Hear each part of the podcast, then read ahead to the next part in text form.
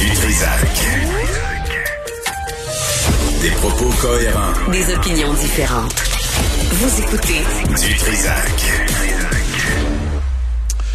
Elodie Gadin est avec nous. Elle est chef de la section génomique à l'Institut national de la santé.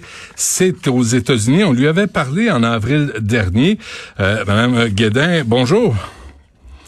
Bonjour. Bonjour, merci d'être avec nous. Puis euh, moi, c'est ma première émission de la saison et euh, j'avais vraiment aimé beaucoup notre conversation en avril dernier. Et euh, il s'est passé tellement de choses euh, en, en ce qui a trait au coronavirus, en ce surtout aux États-Unis, et votre patron, Dr Fauci. D'abord, quel est l'état l'état de la pandémie euh, chez vous?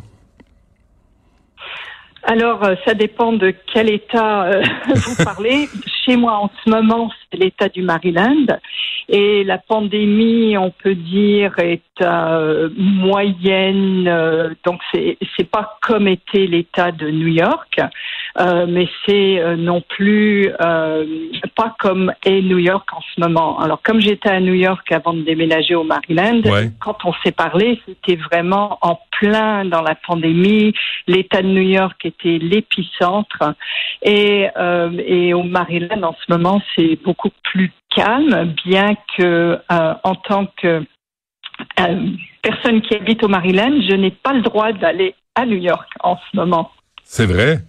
Et à New York, je Oui. lisais, euh, Mme Guedin, qu'il y a eu près de 33 000 morts depuis le début de la pandémie. C'est extraordinaire. Oui, Et il y a le top 5 des États avec le plus de morts. On dit la Floride, Texas, Louisiane, Georgie, Tennessee. Qu'est-ce qui s'est passé? Est-ce que vraiment la, les- le- le- la direction de la santé publique a échappé le ballon, comme on dit? Oui, alors ce qui a été, euh, en, en fait, c'est sur plusieurs euh, euh, plusieurs fronts. euh, on a quand même, au départ, on pensait vraiment que c'était un virus respiratoire et on s'est basé beaucoup sur ce qu'on connaissait sur la grippe, le virus de la grippe. Et on s'est aperçu quand même très vite que ce n'était pas la grippe, mais ce n'était pas non plus ce qu'on connaissait sur les coronavirus ou le SRAS euh, d'il y a euh, quelques années. Et en fait, on s'est retrouvé un petit peu. Ce qui se passe aux États-Unis, c'est qu'en fait, il n'y a pas de santé publique vraiment centralisée comme on a dans d'autres pays, comme au Canada. Et alors, les États doivent répondre à une, euh, urgence, à une crise quand même assez, euh, ils sont assez indépendants. Et en fait, ça a un avantage sur certains aspects. Donc, un État peut répondre très vite à une crise, mais en même temps, il y a un désavantage où quand il faudrait y avoir une centralisation de, de l'aide, on n'a pas toujours cette ressource-là. Et donc, euh, en fait, avec cette crise, c'est que les scientifiques se sont retrouvés devant un problème qui était quand même très nouveau. Les médecins se sont retrouvés devant une maladie infectieuse qui, en fait, euh, si vous vous rappelez, toutes les semaines ou tous les mois, on se retrouvait avec un, un nouveau, un nouvel effet. Euh, alors au départ, c'était les poumons. Après, on s'est aperçu qu'il y avait des, les, c'était des problèmes euh, de circulation. Maintenant, on s'aperçoit que c'est des problèmes cardiaques. Donc, il y a quand même beaucoup de, de nouveaux effets qui, qui nous, euh, qui nous bloquent. Mais Et, et donc, euh, dans les hôpitaux, et ça s'est passé très très vite quand Ouais. même. hein. Tout le monde en même temps, dans un État comme New York qui a une grande densité. Euh, donc, il y a quand même plusieurs, ce qu'on appelle en anglais un perfect storm. Oui. Euh, Mme Guédin, on a quand même euh, appris, de, si si je vous écoute bien, là, on a appris des choses là, sur ce coronavirus là, qui cause la COVID-19. On a évolué là, dans notre connaissance de, de ce virus. Oui, oui, oui, on a quand même, on a appris énormément de choses très vite. Et, euh, ce qui est étonnant, c'est que malgré qu'on ait appris autant, euh, les médecins ne savent toujours pas exactement comment soigner les patients. Ils savent comment les maintenir en vie. On sait comment euh, quoi donner pour essayer de, de maintenir euh, une personne qui peut euh, respirer plus longtemps, être quand même beaucoup mieux côté santé, mais on ne sait pas comment guérir ce virus. Alors c'est là où on est quand même bloqué. Côté vaccin, ça se présente quand même très bien. Cet effort mondial qui a été pour développer des nouveaux vaccins est, est vraiment unique. Et on a beaucoup de candidats. Donc éventuellement, c'est-à-dire l'année prochaine, une fois que les essais cliniques en phase 3 seront faits, on aura quand même des, des vaccins, euh, probablement des vaccins disponibles. Ça se présente quand même très très bien de ce côté-là. Là, je lisais, euh, Mme Guédin, 170 euh, 000 décès, 5, 5 400 000 cas recensés selon l'Université John Hopkins. Hier seulement, près de 600 morts supplémentaires on sait que le docteur Fauci a une, réelle autorité, surtout dans les médias aux États-Unis, mais à quel point les propos du président Trump viennent contrecarrer tout le travail d'information que vous faites? Ah oui, c'est là où c'est euh, la politique est intéressante aux États-Unis, ça c'est sûr. Et euh, et alors en fait, euh, malheureusement, c'est que les gens et c'est c'est malheureusement pas unique aux États-Unis où les gens ont tendance souvent à vouloir croire. Euh, euh, les scientifiques ne sont souvent pas crus en général. Je vous parle même en Europe, on voit avec euh, les gens qui veulent pas être vaccinés, on a ça aux États-Unis, en Europe, un peu partout dans le monde. Et alors c'est quand même tout ce qu'on peut faire en tant que spécialiste ou en tant que scientifique, c'est continuer à, à donner l'information. Et les gens, de toute façon, vont croire ce qu'ils veulent croire. Et, euh, et, les gens sont quand même plus intelligents qu'on ne le pense. Euh, souvent, on a tendance à dire ah les gens n'ont rien compris. Mais en fait, euh, si je me promène euh, au Maryland où il y a quand même le, le, le, Maryland est politiquement plus à droite qu'à gauche mhm. et les gens portent des masques, les gens quand même ont tendance à quelqu'un comme Fauci, qui est quand même assez euh, respecté euh, de tous côtés. Il est vraiment bien respecté. Donc il y a quand même une espèce de jeu qui se fait beaucoup en politique, mais de là à risquer sa santé parce qu'on a décidé que politiquement on écoutait un côté ou de l'autre, euh, c'est on peut débattre ça. En même temps, c'est un cas particulier parce qu'on comprend aussi qu'une minorité ici récemment, Mme Guedin Hein, il y a eu au Québec des manifestations anti-masques. On brimait la liberté des gens. Euh, c'est un complot du gouvernement qui veut contrôler la, population. Mais ce qui rend la chose dangereuse, c'est qu'une minorité de personnes peut relancer, euh, peut provoquer des éclosions, puis ça sera toujours à recommencer. Oui, c'est ça le problème. Et en fait, euh, on peut retracer ce genre de mouvement à quand même très loin. Hein. C'est pas nouveau. Malheureusement, maintenant, ils ont pris à partie cette espèce de de euh, d'étendard qui est euh, les masques, on est brimé dans notre liberté et tout. Et on entend aussi des gens qui disent ah les masques c'est malsain. Euh, et effectivement c'est un complot du gouvernement. Mais ce genre de complot, euh, le problème c'est que maintenant avec les, les médias, les social media, je sais même pas comment on dit ça en français. Ouais, les réseaux sociaux. les réseaux sociaux, c'est ça. Avant c'était quelques personnes qui discutaient entre elles, mais maintenant on sait que ça peut, juste dans ce genre de mésinformation, de mauvaise information, peut être euh, disséminée très très rapidement. Et c'est malheureusement, je vois même des gens que je connais qui sont quand même, je considère très intelligents, vont souvent me poser des questions pour dire mais tu crois pas que justement c'est un complot d'eux? Et, là il faut expliquer non. Euh, on, si on écoute la science et on, se fie aux faits scientifiques, il y a des faits très clairs scientifiques, euh, on voit que, que vraiment les masques, par exemple, si on prend cet exemple-là, protègent la personne qui, qui porte le masque et protège l'autre aussi. Hmm. Vous, euh, Mme Guédin, vous êtes chef de la section génomique à l'Institut national de la santé aux États-Unis. La section génomique, euh, ça consiste à quoi? Alors en fait, ma section fait partie d'un groupe plus gros qui est en, le laboratoire des maladies parasitaires, mais qui inclut aussi euh, des virus. Et on s'occupe de, euh, de décoder des génomes de pathogènes, donc des génomes de, virus. Et on travaille justement en ce moment sur le, le coronavirus.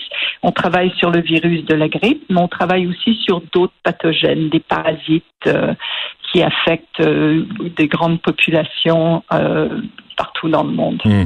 Mais quand vous avez tantôt mentionné la de, perfect storm, la, la tempête parfaite, quand on voit cette pandémie, ce virus euh, qui est contagieux et la réaction politique. On parle des États-Unis, évidemment, là où vous travaillez. Euh, en juillet, Dr. Fauci a dit que Donald Trump n'aidait pas quand il affirmait que le masque était pas utile pour combattre le coronavirus. J'ai sorti des, citations du euh, président Trump, là, puis je veux pas m'attarder à, tout ça, mais à chaque fois, il, il vient démolir euh, toutes les campagnes d'information que vous auriez pu mettre en place.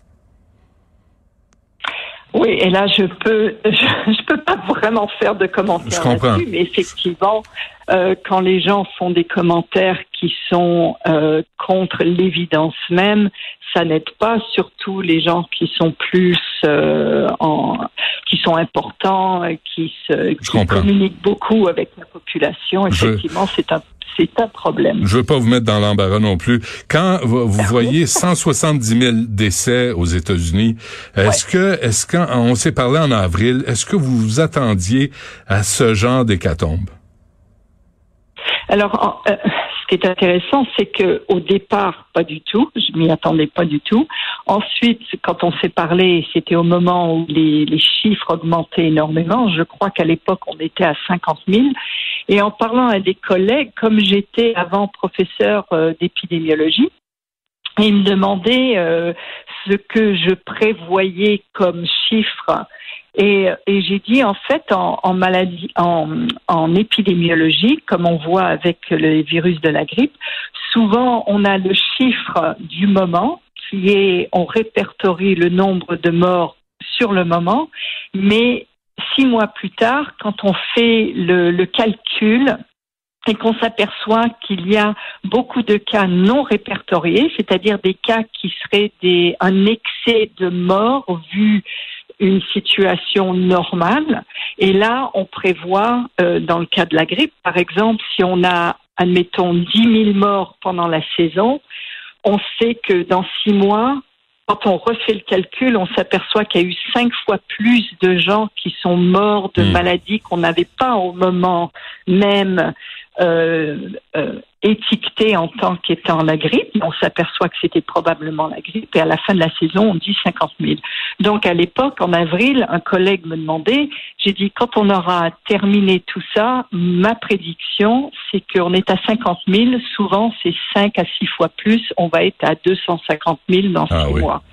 Donc en fait, le chiffre qu'on a maintenant à 170 000, je vous prévois que dans six mois, quand on refera le calcul, hmm. ce sera cinq fois plus probablement et très tristement. Pour, pour être, euh, pour avoir le vrai portrait de cette épidémie, euh, Madame Guédin, est-ce qu'il faudrait faire le profil des victimes, le profil des gens qui, qui décèdent? Ici au Québec On le fait un peu.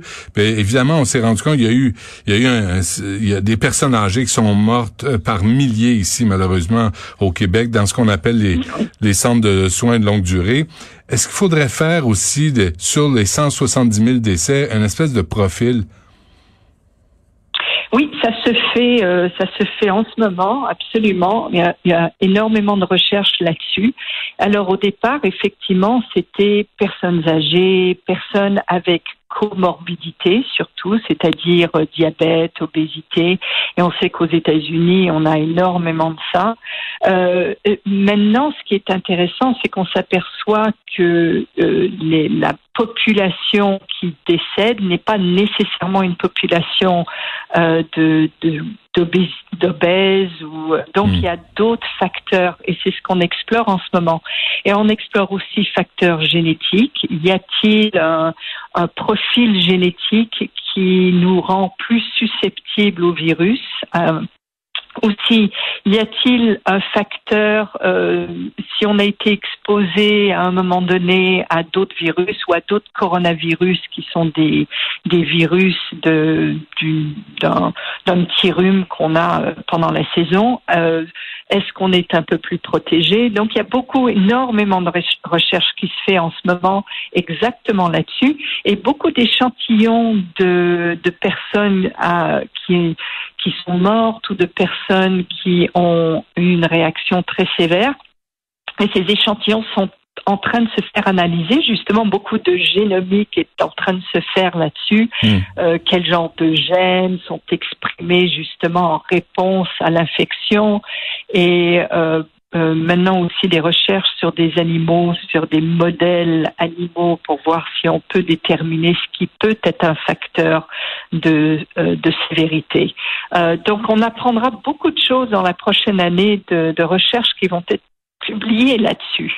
Deux dernières questions rapidement. Euh, D'abord, j'imagine que vous êtes au fait de tous ces vaccins, vous l'avez mentionné tantôt, là, qui sont développés en laboratoire aux États-Unis, mais ailleurs dans le monde. Êtes-vous optimiste? Oui, je suis très optimiste. Euh, J'ai vu quand même des résultats qui sont intéressants. Et, euh, et donc, en fait, je ne l'étais pas il y a, il y a 4-5 mois. Et maintenant, je suis optimiste qu'on aura des vaccins qui vont euh, au moins nous protéger en partie. En fait, si on regarde l'exemple de la grippe, le vaccin de la grippe ne protège pas nécessairement contre une infection, mais protège contre une réponse sévère à l'infection. Et c'est très possible que le vaccin du coronavirus, on aimerait que ça nous protège complètement contre l'infection, mais euh, même si on n'est pas complètement protégé, on hmm. peut avoir une réponse beaucoup mieux contrôlée contre le virus. Et ça, je crois qu'on peut arriver à ce résultat-là euh, dans la prochaine année. OK. Mais d'ici là, euh, si le si aucun vaccin n'est disponible, est-ce que vous craignez une sévère seconde vague? Oui, alors on parle de seconde vague parce qu'effectivement, si on prend l'État de New York, est un bon exemple parce qu'on a vu donc euh, une crise quand même aiguë, l'épicentre de, de la pandémie aux États-Unis.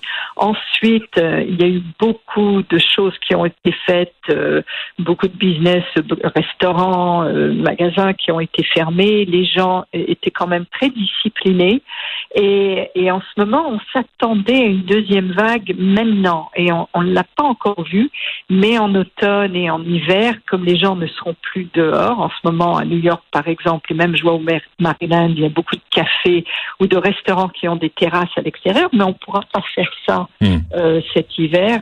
donc là, c'est là où euh, il faut quand même rester discipliné et essayer de passer la prochaine saison sans qu'il y ait une recrudescence sévère il y en aura probablement une, mais euh, ce qu'on espère, c'est qu'on pourra contrôler le, le niveau. Ouais, et porter le masque. Porter le masque, c'est pas un, c'est pas un complot d'un État fasciste. Là. Non. Très bien. Exactement, c'est pas un complot de fasciste et puis ça ça coûte rien, c'est euh, c'est inoffensif de porter le masque et ça peut protéger énormément de gens. Merci beaucoup d'avoir pris le temps de nous parler, Madame Guédin. Euh, c'est très apprécié. Merci à vous. Merci à vous. Au revoir.